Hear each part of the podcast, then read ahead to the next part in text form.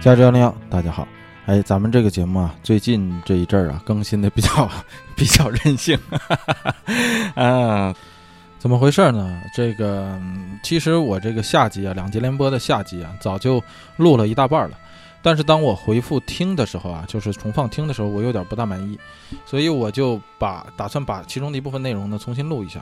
但是呢，这个不幸的事情呢，就在我在重录的时候呢，我一不小心啊，就把这个话筒摔到地上了，结果就给摔坏了。所以我这一段期间呢，就在就在等这个话筒。那另外一件事儿呢，大家还记得我在讲俄勒冈那集的时候，我就说过啊，其中我有两个同事啊，我们 team 里有两个同事同时休假，休一休休两周。呃，我就说我说其中有一个人呢，可能快啊这个干不长了。结果果不其然呢，就在上周。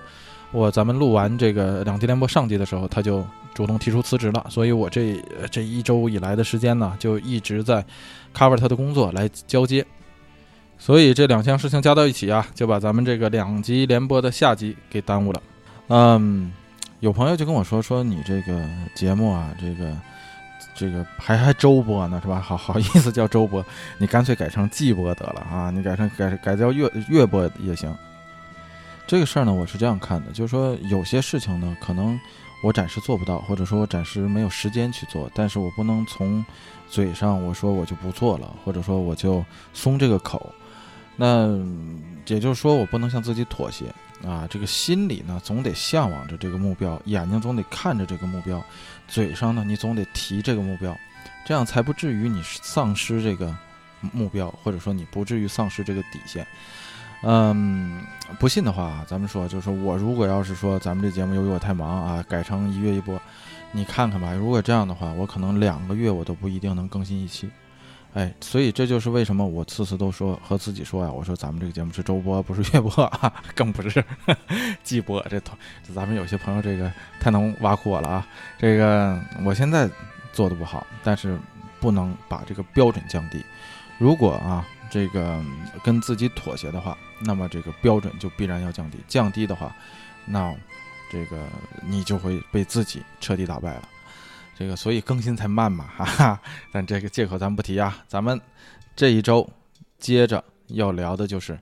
从太平洋到大西洋的这次 Ocean to Ocean 的旅行。那有一个电影说得好，叫做西北偏北。那咱们这次的旅行呢，就叫做东南。偏南。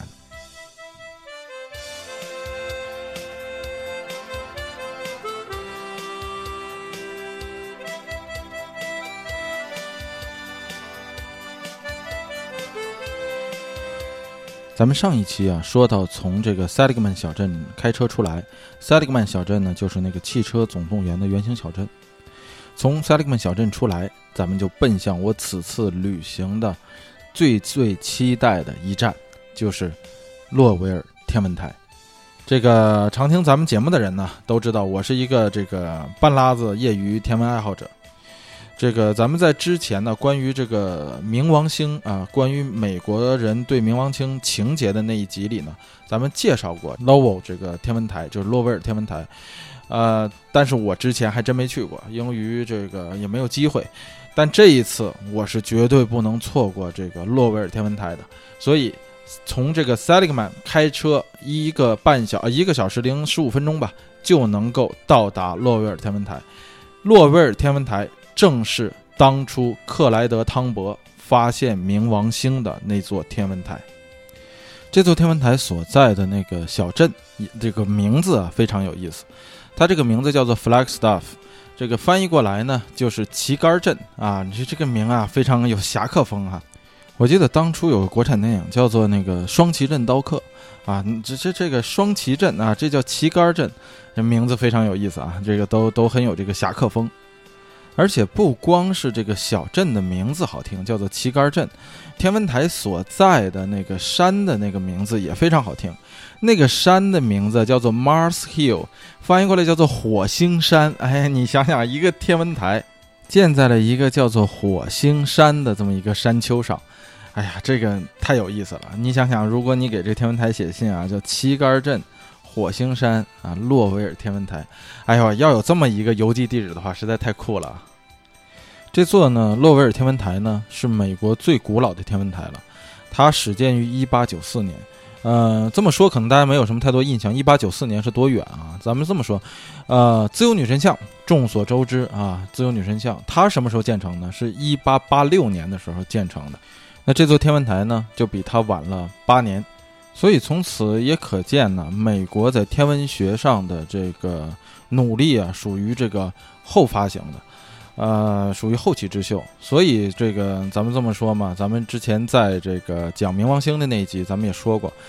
呃，美国人抬头的比较晚啊，建国嘛，你想到现在才两百多年，然后这一八九四年的时候才建了第一座这个呃真正意义上的天文台。那你想，等美国人抬头看星星的时候啊，太阳系里啊算得上行星的星体啊，基本上都已经被其他民族、其他国家发现并且命名了，啊，留给美国人的就剩些小石头子儿了。这美国人费了很大很大的劲，才在一九三零年左右的时候发现了这个冥王星。所以，这对于美国人来说，对冥王星的感情那是不可替代的。所以这座发现了冥王星的天文台呢，在一九六五年的时候就已经被指定为美国国家历史名胜。你想，一八九四年建的东西，就在一九六五年的时候就已经成为叫做历史名胜了，可见这个美国对历史的这个重视性啊，就仅仅仅是短短的不到一百年，也可以称作叫做历史名胜。那么这个这座天文台呢，原本是啊，不是原本的，它现在也一直属于啊个人的私有财产。这是嗯，这个美国的一个名门望族，叫做这个洛维尔家族的私产。当初啊，这座天文台所购买的第一台望远镜，是就是克拉克父子亲手制作的，叫做二十四寸口径的克拉克折射式望远镜。这是非常在当时造价非常高的一种望远镜。天文台是一八九四年建成的，一八九六年购置的这台望远镜，在当初花了洛维尔家族的两万美金购买的这台望远镜。你现在看两万美金好像是没多少钱，但是那是在一八九六年，一八九六年的时候，一盎司黄金才二十美元。你想想，两万美元是个什么概念啊？但是这个克莱德汤博在一九三零年发现冥王星的那台望远镜呢，并不是这个。而是比它还要小的，这个是二十四寸口径的。那个克莱德汤博所用的那台望远镜呢，在洛尔天文台，是一台十三寸口径的望远镜。哎，所以这台十三寸口径的望远镜，也就是克莱德汤博用来发现冥王星的那台望远镜，才是我这次参观的主要目的。哎呀，我到了以后非常的激动啊，然后先逛了一片礼品店啊，因为我刚到的时候那个。啊，就是克莱德汤博的当时的那个望远镜还没有开馆，大概不到半小时吧，七点钟那个克莱德汤博的那个望远镜就开馆了。我这个第一个冲进去啊，然后这个其实没人，只我当时开馆的时候，这个整个天文馆的这个游客，我估计也就俩人，其中有我一个。啊，我走到那个天文馆的，就是走到克莱德汤博那个望远镜的时候呢，正好碰上了当时开大门的那个呃工作人员，他这个。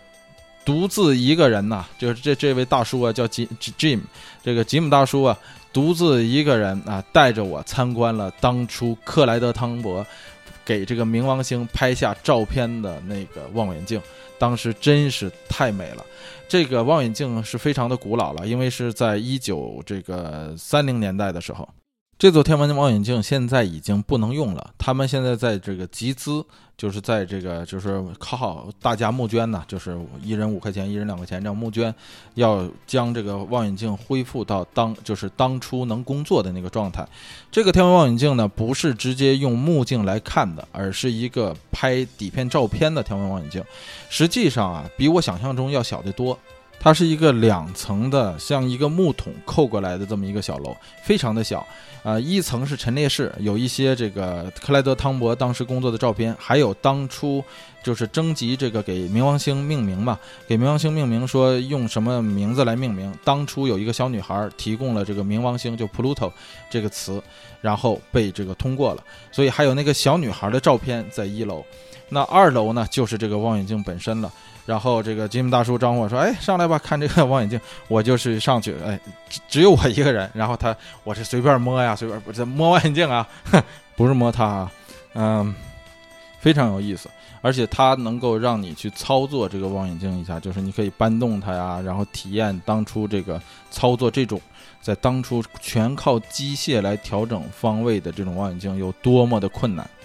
然后这个吉姆大叔来讲解说，当初克莱德汤博是用什么样的方法去拍照片的？哎，每一天拍摄这个几格照片是怎么来拍摄的？怎么把这些照片拼装成一个大底片啊，一个大照片，然后来发来这个寻找冥王星？然后还提到说，克莱德汤博呀，有这个对底片进行了一次小小的创新和改造，这样使得这个底片的底片的这个周边呢，就可以有更多的成像空间。天文馆的工作人员呢，个个都是非常的敬业，也非常的热情。嗯，我不知道是为什么，这个来参观洛威尔天文台的人并不是特别多。也许我当时到的比较早，还没天黑嘛，所以使得我呀有充分的时间去体验克莱德汤博的这座发现冥王星的望远镜。而这个洛威尔天文台呢，整个主题呢也都是围绕着这个冥王星来展开的。包括一进大门呢，他那块就立了一个牌子，上面写着说：“这里是冥王星之家。”除了这个发现冥王星以外呢，这个罗威尔天文台呢还有很多惊人的或者说非常辉煌的成就，呃，其中包括啊，就是他发现了这个天王星的环，就是冥王星以外啊，他发现了天王天王星啊有这个光环，然后呢还发现了呃哈雷彗星的光度变化的周期。啊，并且呢，是这个已知的三颗最大的恒星的发现地之一，还还是这个发现了这个冥王星上还有大气层，也是这个罗威尔天文台来发现的。其中还有一点呢，这个我以前也不知道，我是到那儿以后看他的这个资料我才看到的，说是他是在一九一二年和一九一四年之间的时候，他这个研究了，就是这个罗威尔天文台的这个工作人员广泛的研究了星系的退行速度。这一项理论最终导致了这个叫做宇宙膨胀，就宇宙大爆炸这样理论的一个认知的基础。这样一个在不知名城市的一个小小的天文台，哎，你哎，你要说它的占地面积啊，或者说你要说整个修饰的这个辉煌程度啊，照这个洛杉矶的那个格里菲斯天文台差得远的远，差得多的多。但是就是一个这样小小的天文台，竟然有这么多。辉煌的成就，这个呢就是洛尔天文台。呃，我建议啊，如果是带着小朋友旅行的人呢，那最好你是带着孩子去一趟，因为这个洛尔天文台就在 I 四零的边上，非常的近，你下了 I 四零就是。那么这个如果说是个人旅行，如果你对这个东西不是特别感兴趣的话呢，我建议就不用去了，因为也没什么好看的，就除了这些这个博物馆陈列室和这个听讲解之外呢，也没有什么太多的。但是下一个景点，无论你是不是天文爱好者，你都应该去，那就是 Meteor Crater，这个中文翻译过来就叫做大陨石坑。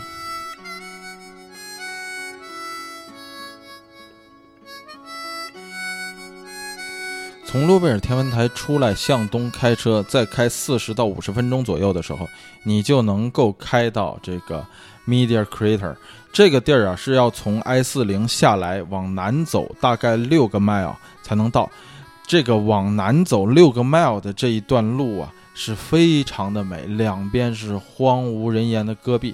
但是你能够看到有这个散养的牛。我以前我我我到的时候，我以为是野牛呢，你知道吗？我以为是野牛，结果我慢慢开到，就是因为这个牛都走到路上来了。这个这一段这个六六个 mile 的路啊，就十公里左右的路呢，它不是这个。封闭的，它不是这种像这个洲际高速公路这样封闭的，它是没有护栏的，所以这个有很多牛，它都走到路上来了。有的时候你就得停车等那牛过去，你才能走。所以我停车看那个牛的时候，我发现那那牛的耳朵上是有标签的，所以这肯定不是野牛了。就，哎，你这一段路非常的美，你通过这段路以后呢，你就能够到达这个叫做 Media Crater。我。非常不幸的事儿是什么呢？我并不知道这个地儿啊，这我我确实是功课没做好，我并不知道这个地儿竟然是私产，我一直以为这个地儿是个开放的地儿呢，结果到了之后，我才发现这个地儿是做私人财产。它虽然对外开放，但是它的开放时间是有时间限制的。到了晚上八点，这天还没黑呢，他那就关门了。哎，我在罗威尔天文台的时间呢，耽误的太久了，因为我确实是啊比较想看这个克莱德汤博的望远镜嘛，所以我在那儿就耽误的时间太久了。后来我想，其实我应该先到 Media Crater，然后再折回来去这个洛尔天文台，因为反正就是四十分钟的路程嘛。哎，结果我就在呃洛尔天文台耽误的时间久了，到那儿的时候呢，已经过了八点了。这个工作人员已经不让我往里进了，我就在门口拍了一下照片。不过这个 Media Crater 啊，我以前读过它的这个资料，这是一个非常壮观的一个陨石坑，嗯，这是恐怕也是世界上最大的陨石坑了。它这个陨石坑的直径啊有三十七个 mile，那么那么那么长。你想想这个三十七个 mile 有多长啊？它的深呢有一百七十五啊一百七十多米深。这个地方有一个称号。被称作在地球上最像月球的地方，也就是说呀，那个流星啊，陨石砸下来的时候，形成的那个环形山呢，就让它看起来像月亮上的环形山一样。而这个地儿呢，在以前被命名成啊，就就在还没有被命名成 Media Crater 之前呢，有一个非常神秘的名字，叫做 Canyon Diablo Crater。这个 Canyon 是峡谷的意思。Diablo 呢是西班牙语里恶魔的意思。咱们玩过那个，有很多朋友们玩过那个《暗黑破坏神》的那个游戏啊，那也叫做大菠萝。这大菠萝怎么来的呢？就是这个 Diablo 这个词儿来的，就是暗黑破坏神的意思，就是魔鬼的意思。Crater 呢，那就是这个形成的这个环形山，就叫做 Crater。所以从这个 Canyon Diablo 的 Crater 这个原有的名字上，你就能够体验到一种。非常神秘、强大的破坏力，才能将地表破坏成这样。当初人们去命名它的时候，就觉得这简直就是破坏之神、破坏的魔鬼啊！魔暗黑破坏神才能造成这样的巨大的深坑。这个地儿啊，基本上可以算得上是你参观北美的时候这个最古老的一块遗址了，因为这个地儿是史前文明了，这是大概五万年前形成的这个陨石坑。而在这个 Media Crater 的这个陈列室里，就陈列着当时这个陨石坠落下来之后碎裂成的几个碎片，那个样本都还陈列在这个博物馆里。而更有意思的事儿呢，是在1960年代到1970年代的时候，这个 NASA 呀，就是美国航天航空局啊，在训练这个宇航员的时候。就是在这里训练的，那个阿波罗登月计划，咱们讲那个火星任务和阿波罗十三号的那那一集的时候，那些飞行员啊，那些宇航员都曾在这里集训过，就是因为这里实在是太像月亮了，所以啊，走过路过千万不要错过。哎呀，我是错过了，不过这个我还有机会啊，我可以这个日后啊有机会的时候我再来一次，把这个遗憾补上。过了这个呃 Media Crater 以后呢，这个天就已经完全黑了。啊，我呢最终住在的是 Gallup，就是新墨西哥州的一个小镇上。呃，这个小镇平平无奇啊，没有什么好聊的。呃，只有三万人，在这个平平呃无奇的小镇住上一宿。第二天早晨，继续沿着 I 四零洲际高速公路向东开车二十多分钟左右的时间呢，你就能够来到。北美大陆分水岭界碑，啊，这个大陆分水岭啊，实际上指的就是说这个，啊，也叫做这个大分水岭，啊，指的是就是说这个水系流域啊，分割成这个将大陆分割成的几个部分，呃，北这个北美大陆分水岭呢，大概有四条吧，我记得是穿过新墨西哥州的这一条呢，是这个最大的一个分水岭线。那这一条最大的分水岭线呢？这块高速公路旁呢有一个界碑，叫做这个大陆分水岭界碑。那如果感兴趣同学可以停下来照张照片。这是一个地质学上的定义，也不是说你到那以后你能够看到什么非常壮观的这个奇观，或者你能感受到这个所谓分水岭啊，就是说你左面跟右边有什么不同，实际上没有，它只是一个界碑。然后周边呢有一些这个礼礼品商店，因为这个新墨西哥州呢，它的这个最多的这种文化是当地的印第安文化。所以这个你如果是感兴趣的话呢，你可以停下来，它周边有很多的这个印第安人开的这种小店铺，卖的都是一些纪念品啊。这些纪念品你在当地的这种小店铺能买到，你到这个大一点的博物馆啊，包括在咱们在待会儿会讲到的这个俄克拉荷马的这个牛仔纪念博物馆里头，也能够买到同样啊，甚至做的更好的纪念品。不过，这个新墨西哥州的这个文化呀，主要是以这个，你别看它的名字叫新墨西哥，但是它的这个主要文化呢，它是在一直在 promote 自己的这个印第安文化。这个印第安包括它的州旗啊，它的州旗，你看新墨西哥州的州旗是最不像美国州，美国就你一看它那个那新墨西哥的州旗，你肯定联想不到说这是一个美国州的州旗，它特别像一个印第安部落的部落旗。而事实上呢，新墨西哥州的这个州旗，它中间的这个符号啊，我日后在这个图文资料里给大家分享一下。它这个符号也确实是来自于一个叫做 Zia 的这么一个印第安部落。而现代的人呢，到新墨西哥州呢，已经不是为了很多人呢，至少是不已经不是为了看这个印第安人的文化了，已经是为看一个非常著名的美剧，前几年流行的非常著名美剧，叫做《绝命毒师》。因为《绝命毒师》的这个美剧啊，它的这个拍摄地就在新墨西哥州的最大城市，叫做 Albuquerque。这个 Albuquerque 这个城市挺有意思，因为我一开始进到城市里头，我看到这个城市的这个市旗的时候，吓了我一跳。我这个市旗就是你老离挺远看的时候，你这个它的这个市旗，你看起来你以为是这个苏联的这个国旗呢，因为它上面特别像镰刀斧头的一个一个图形，但是最后你才看出来啊，这是一个鸟。后来我才知道，说这个这个图标啊，实际上是雷鸟，叫做 Thunderbird 这么一个这个图标，但看起来确实太像镰刀斧头了。然后它中间的这个标志呢，还是这个叫做 Z 啊，这个印第安部落的这个标志，写了一个一七零六啊，在在中间的这个太阳的位置上写了一个一七零六，这一七零六代表着它这个建市的时间。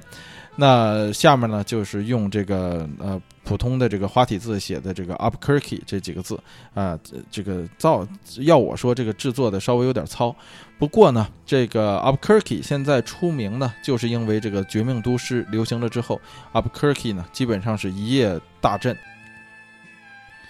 如今，在这个英文的很多旅行网站上啊，都推荐这个 up Turkey 的这种叫做这个，如果你是绝命毒师迷的话，那么的这个推荐这个 up Turkey 的，就是关于绝命毒师的这个 Breaking Bad 的这样的。啊，自助游，我还看了一下，然后呢，我就好信儿去了一下这个《绝命毒师》的当初的那个拍摄的，就是《绝命毒师》的那部剧里头，《绝命毒师》所住的那个家，就是老白住的那个家。结果我到了以后呢，我发现这门口没人啊。我所我所想象的，我就说，那你这是个好歹是个旅游景点嘛，哈，那你去那儿的话，那这么多不得是这个乌泱乌泱的？结果到了以后发现没人。门口呢，就是就是就是就是，其实它这这不是一个景点儿。到了以后，我才发现就是一个普通的民宅，开到人家的住宅区里去了。一个普通民宅，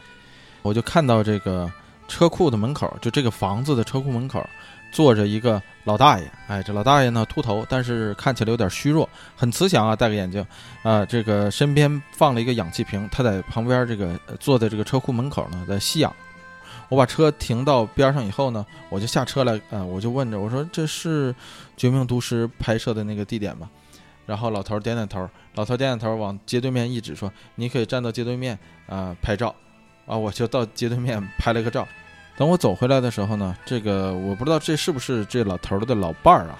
他就也从这个屋里走出来，在这个车库门前。啊，在这坐着，然后看到我拍照呢，然后我走过去以后呢，他跟我说话，我问他，我说这是嗯你们的私产吗？他说是，是我们的私产，哇，他们在这个拍摄之前就已经住在这儿了啊，我一直以为说这个地儿现在是已经是开放状态了，因为在网上有很多的人写的这个游记，所以给我的印象是说这地儿已经是开放了，结果我没想到人家这就是一个普通人家，人家日日夜夜住在这儿，所以挺不好意思打搅人家的，人家说。这个自从这个《绝命毒师》拍摄以来呀，他们这个他们家呀，就是就是就是整天被这些就是游客呀所打扰。我一想也是，你想谁也不愿意说那个整天有游客站到你家对面，然后拍照，然后试图进到你家屋子里头去参观，是吧？这个也能理解。这当然是一个不怎么好的体验。但是话说回来啊，这个你把房子呃这个租借给这个影视公司拍摄这样的一个电视剧的时候，那人家也是付了钱的，你也得到了好处，那必然你也要损失一些代价，那你这私生活肯定会损失一些这样的代价。那再也怪就是说这个剧太出名了啊！我还问了一下，我说我说那当初那个就是说这个剧组怎么找上你们家的呢？怎么就相中你们家这个房子了呢？因为他家的房子啊，就是。在一个路口，你要按中国人的讲究来说，不喜欢这样的这个呃路口，为什么呢？因为你正对着一条马路嘛，你这样来说这个风水不好。按中国人的这个这个审美学呢，说你这样的话就是太冲了，对吧？呃，需要说有一个这个影壁墙啊，在古时候咱们有这样的这个方位的话，都需要有一个影壁墙把你家挡住。那这个他家这个完全就是大门敞开的。所以我就很奇怪，我说这个剧组为什么选上你们家呢？他说我也不知道，就是有一天我们在家里坐着呃喝茶的时候，然后这个剧组就来敲我们家的门，从街对面走过来敲我家的门，说这个他们想用我们的房子来拍戏。我说那他拍戏拍了多长时间呢？他说整整六年，拍了六年。我说那是不是打扰你们的这个生活了呢？拍戏的时候，他说拍戏的时候还好。啊，这个跟专跟这个演员呢进进出出的，他们还好。哎，那我就在想，其实那你看你拍戏的时候，其实是被专业人员打扰，那你现在是被这些粉丝们打扰。其实体验，你要是把心态放平的话，其实也差不多。但是这个我不住人家，我我我没我这么说话是站着说话不腰疼。你要真是住在那儿的话，我估计就是这这戏已经拍已经结束了，快有这个好几年的时间了。到现在仍然有这个，他按这个老太太讲话来说呢，就是说，有很多的这种 jerks，就是 assholes，就是这种这个怎么说呢，就是这个傻叉们啊，这个整天来打扰他们家。有些人呢，就是站在对面拍一个照就走了。那有些人试图闯入他们的家里啊，有些人试图的去这个拿他们家东西啊。哎，这个就说一定要拿一个什么东西做纪念嘛，所以这有这样的人啊，啊，所以就让他们的这个生活越来越受到打扰。包括他说现在这个戏已经拍摄完这么长时间了，仍然还在有很多人打扰。我说别说，我就跟他说，我说别说你这个房子才拍这这个戏才才结束才几年呢？我说这好莱坞有多少的这种电影电视剧用的人家那个房子都已经过去了好几十年了，还有很多的粉丝到那个房前拍照呢，所以他这事儿。一时半会儿结束不了，不过呀，我也我站在那儿的时候，我跟他聊天的时候，我也在想，我说这也就是老美，这要是咱们这个啊中国人这么聪明会做生意啊，早就把这个房子干脆开放，然后我就卖票供你们参观了，是吧？没准儿这个这几年我都已经又挣出一个房子来了。所以当我这么问人家的时候，我说那你们为什么不卖票，这个干脆供游人参观得了呢？然后他很惊奇、很诧异的看着我说，说我们为什么要这么做？我们天天住在这里啊。啊哈，嗯，所以我在想，确实，呃，他的这个呃想法我能理解，但是，嗯，这事儿一时半会儿是停不下来了。我我我真是当时我想跟他说，我说我说你知不知道在好莱坞有多少那些出名的房子啊？由于在电影中出现过几十年了，那还是黑白片的时代呢。那现在了还有很多这种粉丝去到人家房前拍照呢。哎呀，所以嘛，这个天下事嘛就是这样，有得必然有舍，有舍必然有得。合着不能两头占便宜，什么好事都让你一个人占了，这也不大可能。不过我倒是啊，如果我要是来之前啊，我要再做一点点功课，我要知道说这地儿是个私产，就说还是那句话，我要是说这这地儿是就是私人人家在一时二十四小时成期在这住着的话，我干脆我就不会来了啊！我觉得那那还有什么意思呢？那跟普通的民宅还有什么区别呢？你到到这儿只是照张相而已嘛。不过，这个 Albuquerque 这座城市啊，到现在呢，已经是将这个啊《绝命毒师》啊，打算要吃干榨尽了。呃，自从这个影片火爆了以后呢，在很多城市的很多角落呢，都开始卖这种类似于冰毒的小点心，就是看起来像冰毒一样的小点心。我还特意呢到了他这个附近有一个面包店，里面卖一种叫做冰毒多纳圈儿，哈，这上面撒的亮晶晶的蓝色的那个糖块，吃起来呢还不是那么的甜啊。但是呢，虽然叫这个冰毒多纳圈儿，但吃起来一点不嗨啊，让我很失望。呃，吃完了呃冰都多纳圈以后呢，我就是开车到这个老白经常去的那家炸鸡店啊去看了一眼，嗯，那个品牌啊，在这个《绝命毒师》的电视剧里的那个炸鸡店的那个品牌呢，在现实中是不存在的。而这个现实中的这家店呢，它的这个原名呢叫做 Twisters。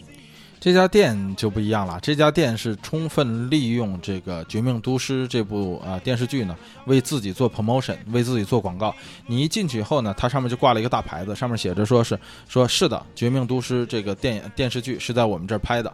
然后呢，这个场景布置啊，跟《绝命毒师》的那个场景布置是一样的。呃，它的这个卖的这个菜呀，是其实是一家这个墨西哥风味的快餐。我看了一眼，由于我是这个。加州住了这么长时间啊，对我对这个其他州的这种墨西哥风味的餐呢，不是特别感兴趣，尤其是在新墨西哥州的这个墨西哥餐不是特别感兴趣，所以干脆我也没在那吃，我我要留着肚子去咱们的下一站，那就是 Texas 的 Amarillo，去那里去吃著名的德州牛排。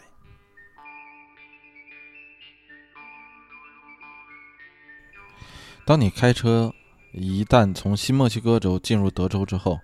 你就会发现一个最大的不同，就是视野变了。在新墨西哥州不一样，新墨西哥州呢，这个你开过去一路啊，其实从这个加州到亚利桑那到 New Mexico 这一路啊，都是戈壁为主。到了新墨西哥州之后呢，这个地面上呢有更多的草了，也有更多的山了。因为这个新墨西哥州啊，它是这个美国海拔算得上是比较高的一个州了。这个新墨西哥州的首府啊，圣达菲，如果我没记错的话，这个 Santa Fe 啊，它的海拔大概有七千多英尺，它是美国所有州里面海拔最高的首府了。这圣达菲啊，在那个最近的那个《纸牌屋》第三部的时候还提到过一次，嗯，哎，这说说又说回到这个新墨西哥州了。咱们现在其实就是在去往德州的路上了。这个要说什么呢？这个新墨西哥州的这个风光啊，沿路的这个风光，你看到的时候，反正在我开车的时候，我就是脑海中在回想当初印第安人在北美大陆上，在这一片最接近天空的草原上。奔驰的时候的那种感觉，当然了，印第安人在当时就是欧洲人没来之前，他没有这个马匹，但是当你展开双臂站在这片草原上向前奔跑的时候，你确实能够感觉到说，印第安人当初为什么那么崇拜鹰、崇拜鸟。而这个说到这个印第安人当初那部非常啊雄伟壮观的电影，就是这个《与狼共舞》。当初其实选址也考虑过这个新墨西哥，但是这个由于当初这个据说这个新墨西哥州很难找到当初的那个印第安的部落能够说那个话的印第安的部落，所以这个最后选择的就是这个 South Dakota，就是南达科达州。不过这事儿又扯远了，咱们咱们这个又跑题了。咱们说的这个事儿啊，实际上是说什么呢？就是说，当你一旦从新墨西哥州开出来。在 I 四零上，你看到一个最大的不同，就是你周边的景观一下子全部都变了。一旦你开到这个 Texas 以后呢，这个北部的 Texas，就是开始向着这个 Amarillo 开的时候，这个四周啊两边真是四周两边呢。虽然这个前方这个是路，但是你路的再往前的尽头，你仍然都是看不到边的。什么呢？风车田。这种风车田不是那个咱们说那个丹麦的那种这个水墨风车啊，就是那个墨墨那个面的那种风车。我说那是发电的那种风车，大家见过那种发电的风车是吧？特别高，特别大，然后白色的三个这个叶片，然后在空中旋转。哎呦，一进入 Texas 这个风车呀，我就从来没见过有这样一望无际的。你说风车田，我觉得都已经无法形容它了，简直就是风车之海。一个接一个，一片接一片，哎呦，一眼望不到头。这个德州啊，它有是这个全美最大的风车田，因为德州呢有得天独厚的这种风力资源优势。除了德州以外，在世界上的其他地方，你也很难能够看到有这么多这么多的风车的风力发电设备，一眼根本望不到头。就顺着 I 四零公路，你就往前开。开上几个小时，满眼还都是这个风车田。这个除了大面积、大面积的风车之外呢，那你还能看到一个非常巨大的十字架。这个，当你开到这个快接近这个德州一个小镇叫 Groom 的时候呢，你就能够看到这个十字架呢，在你的右手边。如果你是从西向东开的话，这个十字架是真是非常非常的高，因为它就竖在路边，你很远很远就能看到的。等你开到近处的时候，你从那个车窗上你看不着它的脑袋，因为被车的棚顶就挡住了，所以它特别的高。它是世界第七高的十字架，全呃就是整体的高度有五十八米高。大家想一下，五十八米是个什么概念？大家知道这个德州的啊，这个信徒啊非常的多啊，它大概这个占的最高的是这个罗马天主教会啊，那其次的是这个寝信会，也就是寝礼会，也叫寝会，然后往下就是各种的不同的宗派，还有这个一些少数的无信仰者。这个德州人对这个信仰的这种虔诚和这种，你可以说是狂热吧。你在这个《生活大爆炸》里头，大家也能看出来，那个 Sheldon 他妈妈啊，就是这个德州人。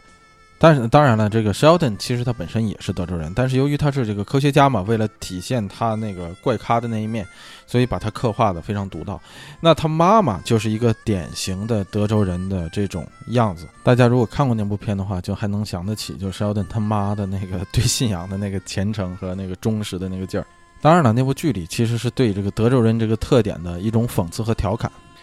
除了这个大十字架之外呢，你还能够看到，在你的右手边一样啊。如果你是从西向东的话，在你的右手边有一个德州斜塔哈，这不是比萨斜塔。这个德州斜塔比比萨斜塔啊，共同的特点就是都是斜着的。但是这个德州的斜塔可比 比比 可比披披萨的那个斜塔要要这个小得多，要寒碜得多。这德州这这个斜的水塔，大家见过那个美国的那种小水塔，它是斜着的一个水塔。哎，这就是一个德州非常著名在 i 四零上的一个啊历史遗迹吧，相当于。其实，你我是从那开过去的时候，我看到的这个的时候，我我觉得，哎，这个你也可以看到，就是说美国人对这种他的这个历史的这种珍惜。另一个我要说的事儿是什么呢？一个特点啊，就是说大家如果在 S 零上开的话。一定到了德州以后啊，一定要记得这个全程把车的这个叫做小循环开开。你这个就是说不让车从外面吸进气里到驾驶室里，哎，这个把小循环开开。为什么要开小循环，不能开大循环？就大循环让这个气外头的空气进来呢？是因为我就犯了这样的错误啊，我都后后后悔死了。到我忘了到哪儿一段了，这个突然前方就出现了一个不明的一块地儿。然后等我发现的时候已经来不及了，什么呢？就是养牛的一个地儿。哦呦，那个牛粪味儿，那个鲜亮啊！这个让我实在是就开窗通风也也也也也没也没用了，因为外面弥漫的全都是这种牛粪味儿。你一旦吸进车里以后。我就这么跟你说吧，就直到我开出德州了啊，就是这个外面空气已经没有了，我把四个窗户都开开，然后让这个空新鲜的空气进来，然后我再关上窗户的时候，这个牛粪味儿已经进入到这个车里的这个座椅呀、地板呐、天花板里头这些空隙里都已经进去了。那这个味道啊，根本洗刷不掉，根本不会被新的空气这个清洗掉，哎呦，根本不会被新鲜空气洗刷掉。我就跟你说吧，就臭的到什么份上？我要是有钱的话啊，我就我就干脆我再买辆新的，我这车不要了，臭啊！这个真是真是，这臭不可耐。这事儿弄得我也有点纳闷啊，就说这个你个养牛场啊这么臭，你竟然建在高速公路边上，我特同情。要谁家开敞篷车的话，这你不过你就想就说，怎么能够建在高速公路边上呢？因为德州有一句非常著名响亮的口号，就叫做 “Don't mess with Texas”。这句话呢，现在已经被引申了。这个引申以后的意思呢，叫做“别惹德州”。那这句话的原意呢，其实就是它的字面意思，意思就是别把德州弄脏了。到了德州，你很你你很可能学到的第一句德州话就是这句话。因为这句话就立在高速公路牌儿啊，就是你德州的那个欢迎牌之后立的就是这句话。这个当初德州的交通运输管理处，或者说交通运输管理局，或者交通运输管理部啊，anyway，他立这个话的时候，他的本意啊，就是警告那些沿路开车的人，说你不要向窗外抛洒这个垃圾。啊，其实他也是个一语双关。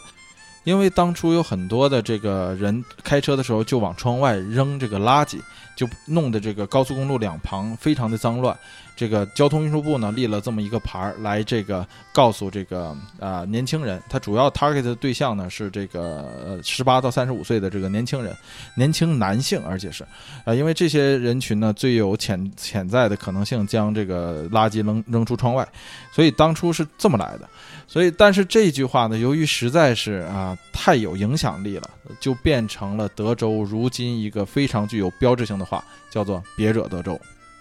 往前开不久呢，你就能够开到这个德州北部的一个最大城市，叫做这个 Amarillo。这个结尾啊，又是西班牙语这个 L L O。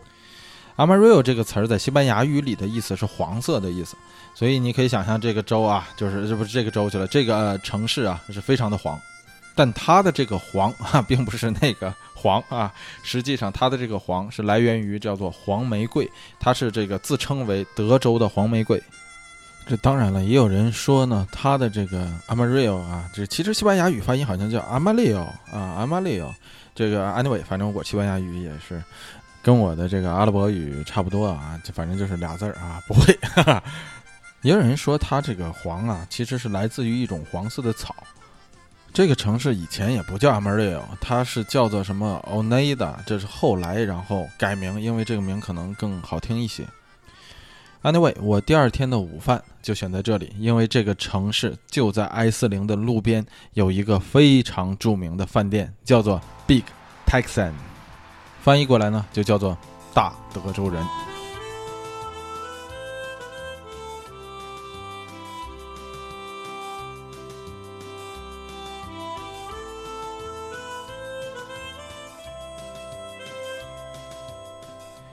其实一提到德州啊，大家可能首先想到的就是牛仔西部，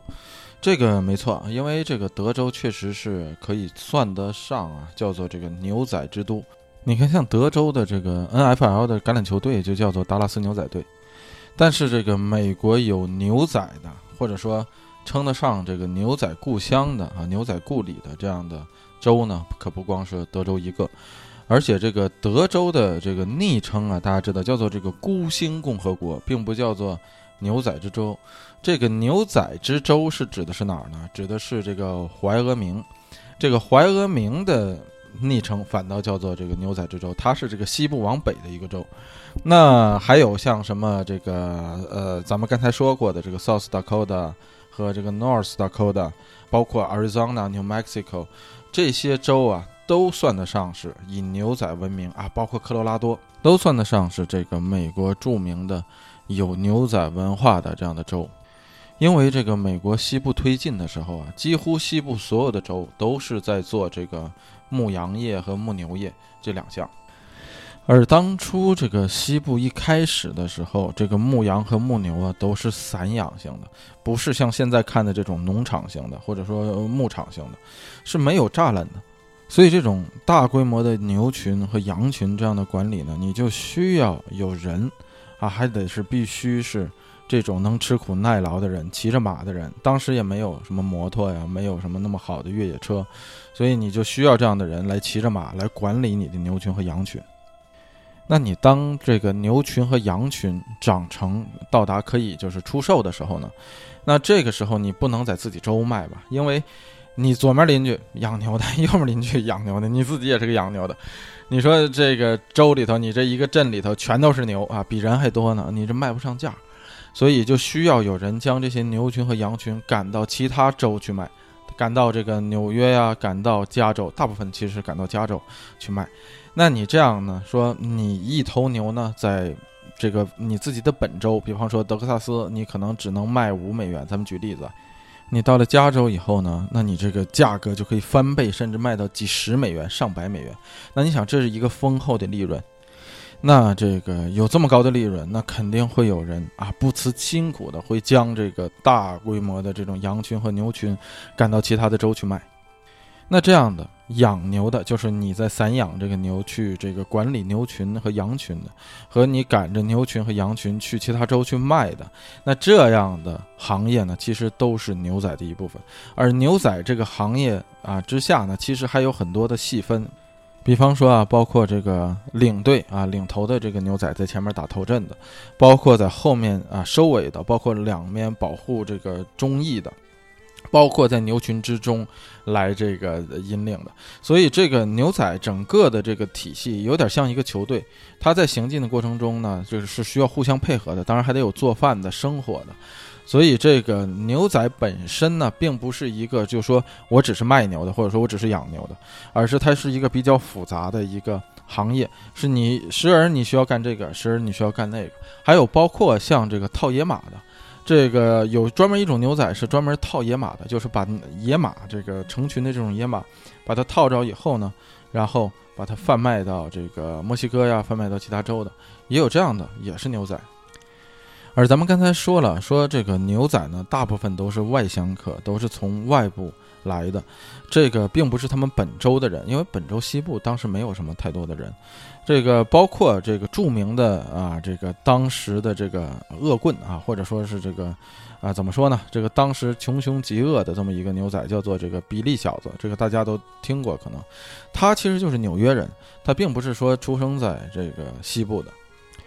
而且咱们其实，在影视剧中看到的牛仔啊，不是这个白人，就是墨西哥人。实际上，牛仔呢还有很多的黑人参与，因为当时已经有黑人的自由人了。所以，这些黑人自由人一旦获得自由之后呢，他们有很多人加入到这个行业里，因为这个行业起点相对来说比较低。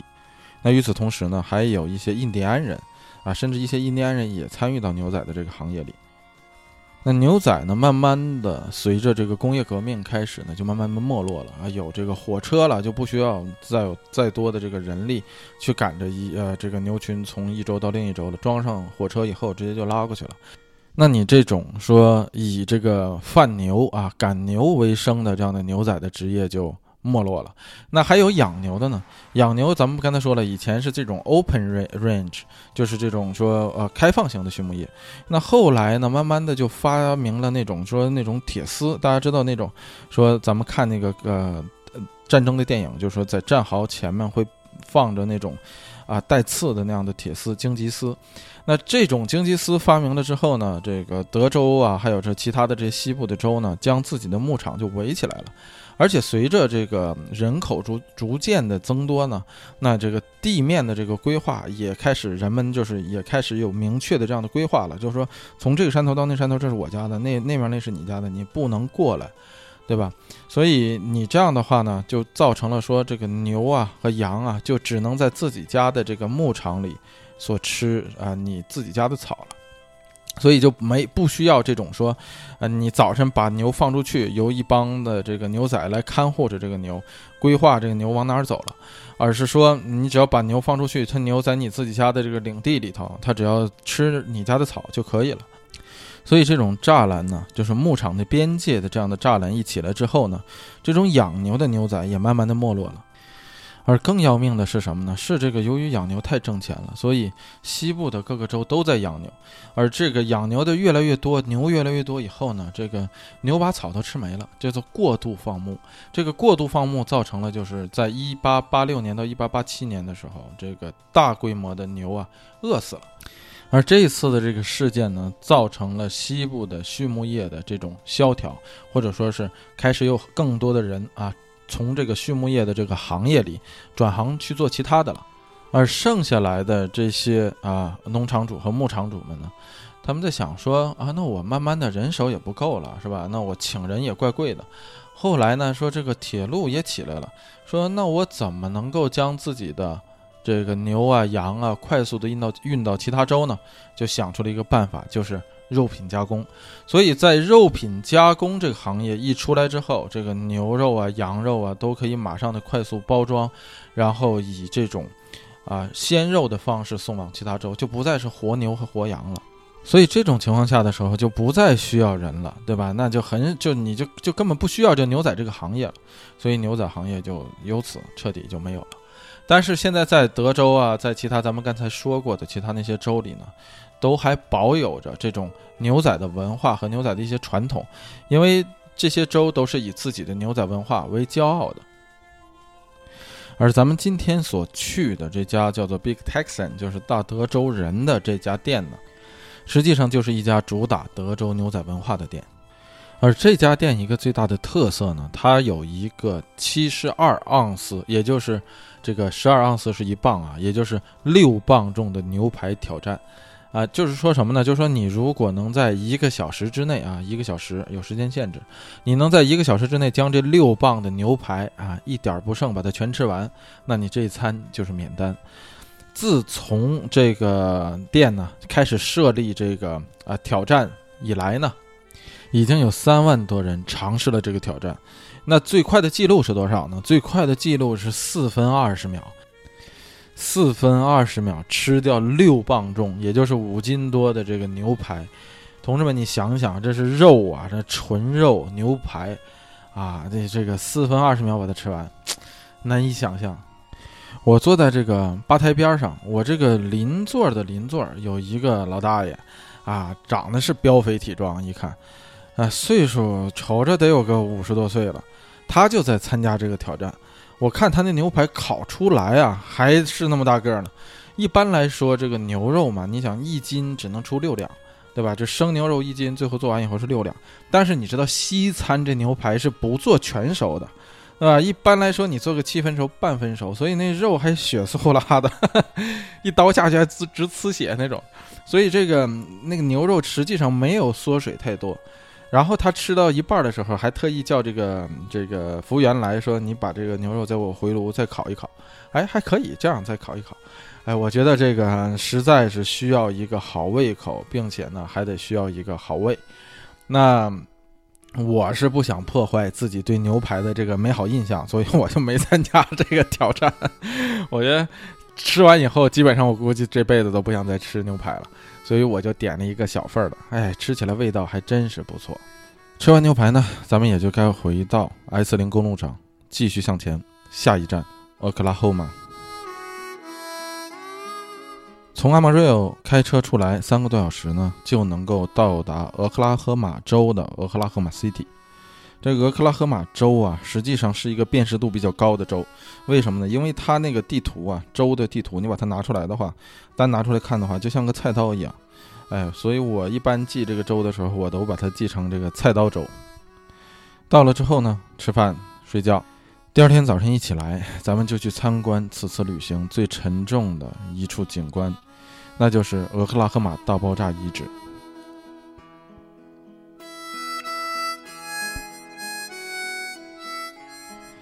现代人呢，一提到美国所遭受的恐怖主义袭击呢，可能首先想到的是九幺幺以及这个最近发生的奥兰多的这个事件。但是在早在一九九五年，在那个时代还没有恐怖主义啊恐袭这个名词的时候，俄克拉荷马 City 就遭受了这样一起惨剧，也就是惨绝人寰的俄克拉荷马大爆炸案。这个这一案件呢，在九幺幺发生之前，是美国本土遭受人员袭击最严重的一起恐怖袭击事件。这个原因呢，说简单也简单，说复杂也复杂。说的简单一些呢，其实就是四个字：极端宗教。而往复杂了说呢，这个俄克拉荷马大爆炸案呢，实际上是多起案件累积的一个结果。这个说到极端宗教，现在可能很多人一说到这个想的就是 ISIS。咱们之前在讲极端宗教的时候也说过，这个极端的宗教实际上不是宗教，它只不过冠了一个宗教的名字而已。那这个恐怖主义头目或者说极端宗教的头目，他具体选择哪一个宗教的名字来？冠在自己的这个极端宗教的名头前呢，是具体来看他用哪一支宗教，他借哪一支宗教来冠自己的这个极端宗教、极端势力、极端思想更加方便。那 ISIS 呢，由于他地处中东，他选择了伊斯兰教，而这个啊俄克拉荷马大爆炸案的这个极端宗教思想却是来源于美国本土，而这支啊极端宗教呢，就叫做大卫教。大家一听这个大卫嘛，咱们之前讲这个犹太人简史一小时的时候就提到过这个名字，就是犹太人当时的那个大卫王。而这个极端宗教的这个创立人呢，他原本是属于基督教福音教派的一个分支教会，但是由于他宣扬的那个歪理邪说呀，被这个分支教会给踢出了教会，除名了。而在除名之后呢，他建立了这一支啊这个极端宗教的体系。那这个从这个宣扬这种世界末日论开始啊，不断的笼络这个信徒。那这个俄拉赫马大爆炸案和这个大卫教有什么样的关系呢？是这个大卫教在最后走向末端的时候呢，由于当初的美国政府清剿不力，他这个所谓的清剿不不力，并不是说他不够狠，而是说他太狠了。他在清剿大卫教的这些教徒和这个教首的时候呢，所使用的这个暴力手段，使得最后啊，由当然了，这个不光是这个警方和美国政府的事儿。最后呢，使得很多名的这个妇女儿童啊，这个信众当场死亡，所以这个使得这个美国政府呢蒙受了一层非常大的阴影。这次处理这个大卫教案事件的这个失败，或者说是这个失控，在历史上被称作维科惨案。这个维科实际上就在德州，这个大卫教的这个总部其实也在德州。这个维科之前还发生过一件事情，就是那个著名的那个私刑啊，就是把一个叫做华盛顿的这个黑黑人烧死了，啊，那当然这个事情就就是咱们不提啊，咱因为日后有时间的话，咱们再细讲这个维科惨案，或者说是其他诱发这个俄克拉荷马大爆炸案的这些事件。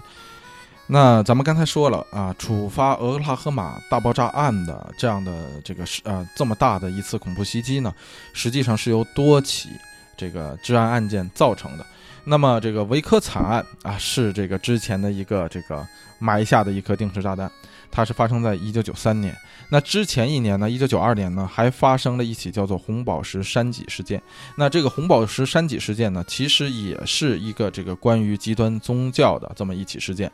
哎，仍然是这个宣啊宣扬这个世界末日理论的一个极端宗教。那这个咱们也放下不表，因为这一讲起来，这这个咱们今天就不用讲别的了。那日后有时间咱们再讲。那还有一个事件呢，就是美国的这个所谓的民兵运动，这个名听起来很好听啊，但实际上民兵运动，呃，如果你把它解剖来看的话呢，实际上它这个民兵运动啊，真是一点都不在理。那当然了，这个最后造成民众对民兵运动的同情呢，其实也是美国政府的处理失当。那这几起事件糅合到一起之后呢，就引发了俄克拉荷马大爆炸案。参与俄克拉荷马大爆炸的人呢，啊，这些人呢，实际上呢，他们之前就与这个大卫教派有着深切的联系，然后呢，对这个维科惨案抱有非常愤恨的同情，甚至在维科惨案发生之后呢，他他们曾到这个维克惨案的发生地点去朝拜，并且宣誓要复仇。并且与此同时呢，他们对美国的民兵运动和之前咱们说过的1992年发生的红宝石山脊事件抱有极大的同情和对政府的极大的愤恨。那由于这些愤恨的堆积呢，终于在1995年4月19日，他们策划并执行了这一起美国911袭击事件发生之前美国所遭受啊美国本土所遭受的恐怖主义炸弹袭击，也就是俄克拉荷马大爆炸案。这一次爆炸案呢，一共导致了一百六十八人直接死亡，另外呢还有六百多人啊，六八六百八十人受伤，还令方圆呢十六个街区的二百三十四栋建筑物严重损毁，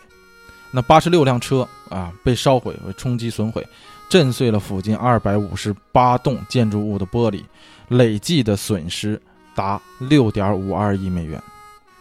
而在这里呢，也不得不佩服美国的这个救援体系的行之有效。仅仅在爆炸三分钟之后，救援就已经正式的开始了。如果没有这样行之有效的救援的话，那么还不一定将有多少人面临死亡，有多少家庭支离破碎。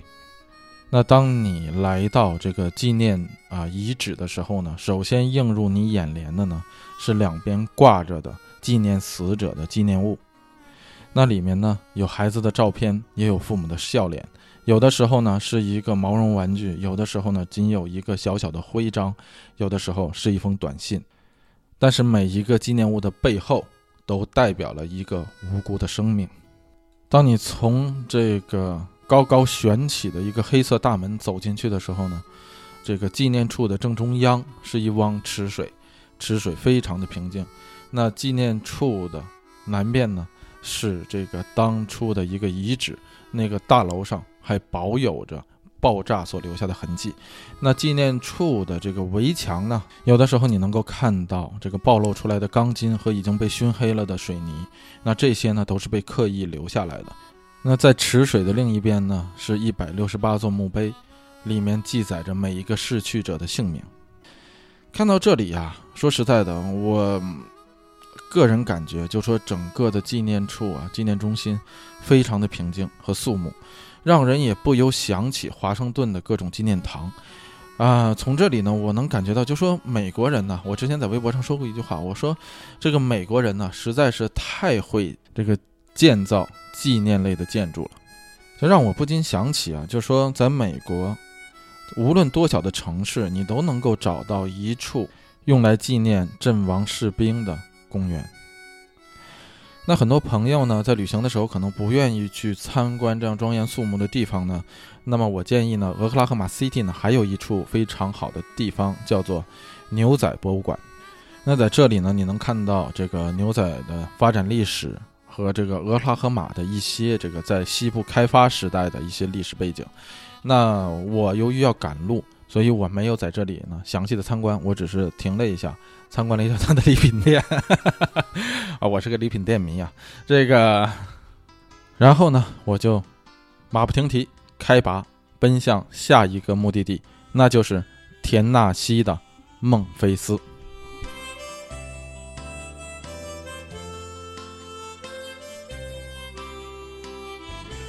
初听田纳西这个地名的时候呢，还是在我小学的时候。那个时候呢，我听到一首歌叫做《田纳西华尔兹》。我觉得啊，就是说，如果你到一个地方，或者你打算去一个地方，那如果这个地方啊有一首专门的歌啊来代表的话呢，或者曲子来代表的话呢，我觉得那这首歌或者曲子是一定要听的，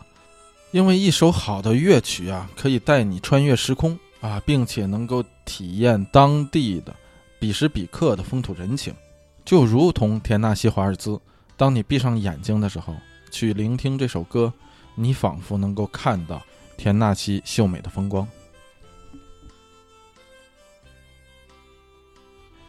当到达孟菲斯的时候呢，从 S 零上下来，你就可以看到一个巨大的玻璃金字塔。这个其实算得上是孟菲斯的一个地标了，其实是一个户外用品购物中心啊，里面有卖枪卖炮的。那这些都不稀奇啊，因为美国大部分的这个户外中心你都能够看到卖枪支的。但是在这里呢，有一个通啊通达顶层的一个电梯，这个电梯呢，你花十美元你就可以上去观光一次。在这个金字塔的顶端呢，你能够看到整个孟菲斯城的全景以及密西西比河。这个密西西比河呀，大家都听过也看过，因为关于这个密西西比河的作品实在是太多了。啊，它是北美最长的河啊，世界第四长河。第一是尼罗河，第二是亚马逊啊，卖书的。现在一提到这个亚马逊，已经第一反应不是河了啊，是这个卖书的这个网站。第三是长江啊，第四就是密西西比河，第五是黄河。嗯，马上要参加这个初中通考的朋友们啊，拿笔记一下，这是今年考点。这个密西西比这个词啊啊，源于啊叫做一个叫做阿尔贡的印第安部落的部落语言。啊，比较有意思啊的事儿呢是什么呢？是这个密西西比啊，这个现在都已经啊，其实大家从影视作品中也能看到啊，就美国人数秒的时候就爱用 one Mississippi, two Mississippi, three Mississippi，就是用这个 Mississippi 来代替秒数。因为当你读完这个 Mississippi 的时候呢，美国人认为这个就将近于一秒，所以用这个 one Mississippi, two Mississippi 来记秒数。另外一个啊事儿是什么呢？就是。呃，大家都知道这个大河之滨必有古老文明。这个密西西比河世界是世界第四长河，但是却没有在北美出现围绕它的古老文明，这是一个非常啊有意思的事儿。而在密西西比河的这个边上呢，实际上还有一条啊，就在孟菲斯城市内与密西西比河汇合的这么一条啊另一条河，这条河呢叫做 Wolf River，啊，意思呢就是狼河。那在大概六十八年前呢，有一个十三岁的少年随家搬来到了孟菲斯。在他十八岁的时候呢，他走进了一间叫做“太阳工作室”的录音棚，录制了他人生中第一张唱片啊，只有两首歌。由此呢，这个十八岁的外来小伙就开启了一代如烟火般绚丽的音乐传奇。那他的名字呢，大家都知道，叫做阿尔维斯·普莱斯利，也就是传说中的猫王。但你要是由此就认为猫王是如此简单的踏上了他音乐之旅，展开了他的音乐生涯的画卷的时候，那你就错了。猫王在出道之初啊，曾经被多人否定过他的才华，甚至有人说他应该回去继续开卡车，因为他根本就不是一块唱歌的料。那正如中国人所相信的那个古老的故事一样，千里马与伯乐必须同时存在，奇迹才会发生。那猫王的伯乐呢，就是太阳工作室啊，唱片公司的老板，叫做山姆·菲利普斯。他在这个当时啊，正在物色一名啊，能用白人的面貌唱黑人歌曲的这么一个歌手，他就相中了阿尔维斯·普莱斯利。从此呢，阿尔维斯·普莱斯利在他的扶持之下，一路踏上了一条传奇般的音乐之旅。这个猫王实在太出名了。所以，无论你是不是啊喜欢猫王的歌，或者说你是不是对猫王这个人啊或者他的事迹感兴趣，我建议来到孟菲斯都要去一趟这个 Sun Studio，也就是这个太阳工作室，哪怕你逛一逛礼品店也好啊。这个“猫王”一词的由来啊，大家都知道，其实是这个人们对它的称呼就是来自南方的小猫，因为呃，人们认为它唱歌的时候就像猫叫春一样啊，就公猫叫春一样，能够吸引那些母猫，就是女性啊。当然了，这个现在这句话你这么说肯定是不不得当了，在当初啊，你还是可以这么说的。而正如猫王的这个外号啊由来一样，猫王的一生中啊，据说曾与三千名以上的女性有过亲密的关系，也就是啊，所以还包括这个大明星啊大美人玛丽莲梦露。啊，但是呢，猫王只与其中一位女性有过短暂而高效的婚姻。短暂为什么呢？因为啊，这个如果没记错的话，好像是结婚只有两年。但高效呢，就是在这两年里，他们就生下了一个猫王的独生女，也就是 Lisa 普莱斯利。而当 Lisa 普莱斯利长大之后呢？一样嫁给了一名与他父亲，也就是啊猫王一样，拥有着上帝才能给予的才华的天赋歌手，他就是一代 Pop King，迈克尔·杰克逊。但其实啊，Lisa 与迈克尔的这个迈克尔·杰克逊的婚姻呢，并不是他们的第一段婚姻，啊，当然了，也不是他的最后一段。他先是在1988年嫁给了一位这个音乐人。那之后呢？与其分手的二十天内，就嫁给了迈克尔·杰克逊。这个迈克尔·杰克逊呢，比 Lisa 大了整整十岁。其实呢，两人早就认识，在 Lisa 呢还是一个七岁小女孩的时候，就多次参加了迈克尔·杰克逊的演唱会。当时这个迈克尔·杰克逊已经出道了，十七岁了。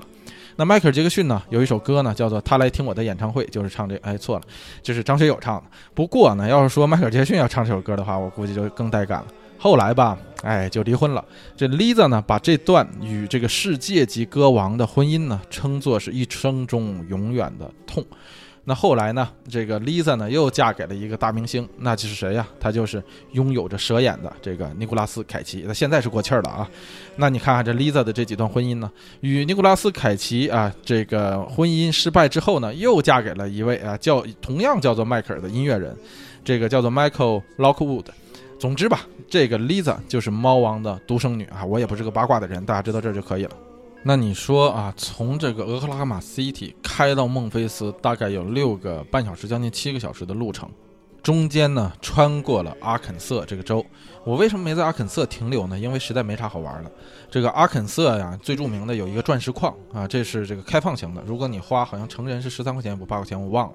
你就可以到那个一片大土地里啊，就真是土的地啊。你你跪在这个地上，然后刨啊，一通刨刨一天，可能啊刨几个小石头啊，可能一分不值，也可能呢，那就是世界级的。啊，总之吧，这个阿肯色最著名的就是这个。那我当然不会停留，那我直接到孟菲斯开了六个多小时，将近七个小时。我到孟菲斯的时候都已经饿得不行了。那你说，人到了这个田纳西，应该吃点嘛呢？这个人呢，每到一处旅行，总有三个永恒的话题需要研究。首先来说呢是 How much，另一个呢是骂好吃。再一个就是吃骂好，那我对孟菲斯这个城市在这三个课题上的选择呢，那就是田纳西的炸鸡。那咱们啊，国内的同胞们啊，一提到炸鸡，首先想到的是啊，开封菜 KFC 是吧？那 KFC 不是在这个肯德肯德基州，不是肯塔基州吗？所以这个在美国，这个 KFC 啊，实际上算得上是这个天墙内开花，墙外香。这个在美国生活和常来美国的朋友们肯定都深有感触啊。就是说谁没事儿吃一顿啊 KFC，啊不怕它难吃，就怕你找不到。我在美国的这段时间是一次 KFC 都没吃过。啊，这个而 KFC 这个在这边的主打基本上就是两块钱三块钱能吃饱这样的一个档次。那在国内啊，在咱们中国啊，在咱们国内，这个 KFC 其实是一个相对来说比较高大上的。那另一个高大上的不是麦当劳啊，那就是披萨哈。现在据说这个披萨哈呀，披萨哈就是这个必胜客呀，在在这个国内都有卖牛排的了哈。在这面，哇，我说到这我就想起一个笑话来，因为。前一阵我有一个朋友去这个呃北京，他是这个土生土长的一个老美哈，土的不行，所以我就给他 training 了一次，就说你到北京应该吃什么呀？啊，这个哪家的宫保鸡丁 好吃啊？哈哈，哎，我就说到了这个 KFC 和这个披萨哈。等他回来的时候啊，等他回来的时候，他这个特意照了一张照片，然后拿着手机给我看，他用这个手指啊将上面的这个一个这个呃饭店的这个 logo 给挡住了，他在这个饭店里拍的照片。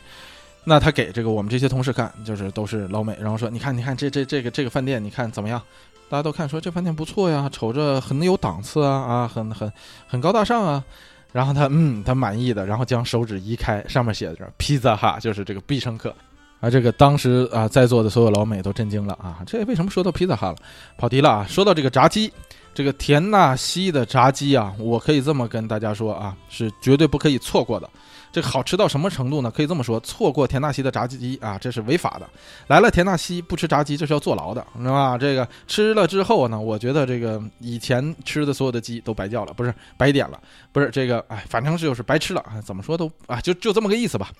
哎呀，好吃啊！哎呀，说的我都饿了。现在，哎，这个说到吃炸鸡有个窍门啊，可以让你吃的更爽。哎，这个我一般人不告诉他，这个很多人就是找不到这个窍门，所以吃炸鸡的时候总有一种这个。啊，这个说不出来的啊，这么一种这个很矛盾的感觉啊，我可以这么很负责任的告诉你，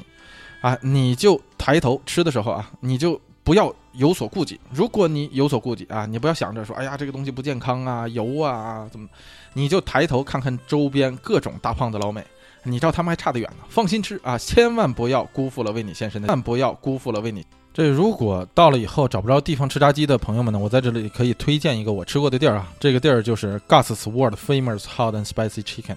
就叫做这个格斯啊，这个世界级啊著名啊香辣炸鸡。哎，我不能再说炸鸡了，我现在还没吃饭啊。这个吃完炸鸡啊，你可以因为这个饭店呢，我推荐的这个饭店就在密西西比河边上，你可以一路溜达下来啊，或者是你开车下来，在密西西比河边上找一个长椅一坐。那你一手摸着胃，一手扶着长椅，你在这个面对这条波浪宽的大河的时候，你这个坐在那里，想一想这个山姆大叔的小屋，想想马克吐温，想想哈利贝克费恩与这个汤姆索亚在这条河上的历险，想想南北战争中最惨烈的维克斯堡之战，这条密西西比河真的如美国的父亲一样。支撑了这个国家的发展，又独自咽下了各种苦涩。这个美国人呀，也常常称这条大河为 “the father of waters”，或者是 “the old man river”，也就是父亲之河，或者叫老爹河。那当你想的差不多了，啊，这个鸡的回味也差不多的时候呢，我觉得你就可以继续回到 S 零上，往东开了。那下一站是哪里呢？那就是富有美国音乐之都盛名的 Nashville。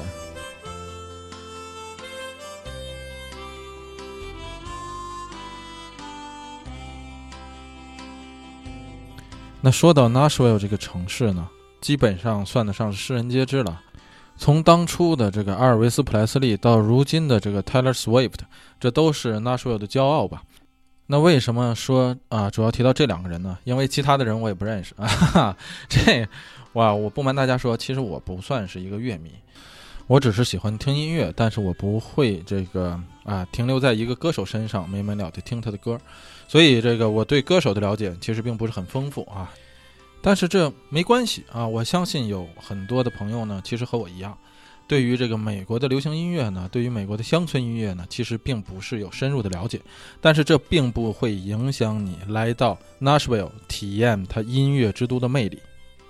那来到这个 Nashville，你首先要干的一件事是什么呢？那就是寻找停车位。这我在微博上其实也说过。这个 Nashville 呢是一座城市，跟这个 San Francisco 呢，或者说跟其他的这样城市型的这个居住群呢很像。呃，凡是这样城市型的居住啊，啊，有一个啊，这个游客必然面临的一个问题就是你如何停车。因为啊，我据我的体验，这个停车确实是很 tricky，就像加油一样啊，有的地儿呢非常贵，有的地儿呢啊就相对来说能够承受得起。那我在这个 Nashville 呢看到的这个市中心的广场，它的这个停车费呢，大概我记得好像是一小时十多美元，然后它好像是三十多美元封顶一天。那这种情况下，我觉得啊，你就可以继续找了。因为什么呢？因为你在这个城市溜达的时候，你必然要耗费啊一段时间。那三十多美元的话，我个人觉得啊不算便宜。那你怎么找一个便宜的停车位呢？还是那个原则，就是你只要看到路边 竖着广告牌的这样的停车啊中心，或者说啊这个 parking lot，你就可以开进去停。因为它不便宜的话，它不会把广告牌列在外头。我把车呢就停在了一个叫做 Music City Center 的这样一个会展中心啊，那这个会展中心呢是也是在市中心。停完车以后呢，它这就是七块钱四个小时，你看相比那个三十三十五块钱四个小时封顶的要便宜得多。所以我把车停完以后呢，我就走出来啊，离这个会展中心呢，离这个啊音音乐名人纪念堂呢只有大概啊不到五分钟的路程，然后离这个 Nashville 的百老汇呢。只有仅仅这个不到十分钟的路程，所以走起来呢是非常轻便的。除了这两个出名的地儿呢，你一旦停完车在这里，你就能够看到遥远的有一个 ATNT 大楼。这 ATNT 是美国的一家电信公司啊，它这家大楼有一个比较得套呃 独到的之处。它这个大楼呢，呃虽然被叫做正式名称是 ATNT 大楼，但是由于它的长得啊这个大楼长相特别像这个蝙蝠侠，所以呢这个大楼呢也被叫做这个蝙蝠侠大楼。在 Nashville，你能见到什么最多呢？那就是音乐人最多。无论你是知名的还是不知名的，是想要出名的还是已经出名的，这个音乐人在 Nashville 简直是数不胜数、举不胜举。你走在这个 Nashville Broadway 上的时候呢，你就能够啊，这个十个人中啊，差不多就有一个背吉他的。每一个酒吧，哪怕是在白天，都是歌舞升平。啊，酒吧呢还特意将这个架子鼓手呢和这个乐队呢啊，这个放在一个落地的大玻璃门前，这样的话，行人可以通过这个玻璃呢看到这个乐队的表演。如果你是一个乐迷的话呢，我建议啊，这个你还是晚上的时候去，因为晚上的时候 Nashville 才是真正的它揭开面纱的时候。如果你白天去呢，啊，这个当然了，各个酒吧它也有驻场的一些乐队和歌手，但是它肯定不会有晚上的那个演出精彩，啊，并且另一件事儿呢，是因为 Nashville 是在南部田纳西的这个最热的地方之一。Nashville 这个温度之高啊，我在外面走了大概这个半个多小时的路，我就已经被晒得不行了。而且这个气候是非常的闷热，而且在这个 Broadway 上呢，有很多的这个市政的志愿者呢，搭建起来了这种避暑的凉棚。这个避暑的凉棚下面就喷洒着这个非常细微的这种水珠，给你降暑。所以你要是白天去的话呢，你在这个 Broadway 上溜达的话呢，你就会这个比较遭罪啊，又热，尤其你夏天的时候又热，然后又闷。啊，你还不一定能够听到啊，或者看到最好的表演。那这个，如果你白天没有地方可去，你想去啊，你你你在 Nashville 干点什么呢？你可以参观一个 Nashville 啊，在郊区的一个非常大的溶洞，叫做猛犸溶洞。这个溶洞呢，有不同的旅行线路啊，根据这个难易程度来划分。整体你去游览溶洞呢，这个你要这个换衣服啊，要换鞋呀，哎，你要在那就像滑雪一样，你要领取他那的服装道具。那我个人呢是不主张这个花钱找找罪受啊，虐待自己的，所以我就没有参加这个事儿。呃，当然了，你要是说那我还能去哪儿呢？这个 Nashville 的城内呢有一个山寨大庙，叫做这个帕特农神庙。大家知道这个帕特农神庙实际上是在雅典卫城。这个美国人本着这个啊这个山寨的精神呢，在很早以前，大概有一百年前了，就山寨了这个希腊的帕特农神庙。哎，地点就在 Nashville。那如果说你说啊，我也不想穷折腾啊，我就想找个地儿，一堆啊，这个咱们现在说这一趴，那我在哪儿呢？那我建议你还是回到啊百老汇上，随便找一家酒吧，只要你觉得他的菜还不错，他的乐队还可以，你就可以坐在那里啊，点上一道菜和一杯酒，在那里呢坐上大半天。Nashville 呢，我的介绍并不多，因为我觉得这个音乐呢，最多是留给人们自己去感触。如果你处在那样一个范围呃氛围中呢？我觉得我的，你听到一个音阶胜过我千言万语的一句话，呃，如果感兴趣的同学呢，我建议去一趟 Nashville，感受一下这个叫做美国音乐之都的地方。这个 Nashville 呢，是我此次旅行的最后一站了，往后呢，我就不能带着大家了，因为我的目的地呢，就是回家吃火锅。在节目的最后呢，还是一如既往的推广一下咱们的这个微信和微博的公众号。微信呢叫加州一零一啊，加州汉字一零一阿拉伯数字。那微博呢叫 California 一零一啊，这个是 California 啊，这个英语的全拼幺零幺阿拉伯数字。欢迎大家有时间的时候呢，加一下这个咱们的这个微博和微信，我会有一些相应的图文资料与大家分享。那么好，咱们这一次呢，这个太平洋到大西洋的旅行呢，就走到这里。感谢大家收听《加州一零一》。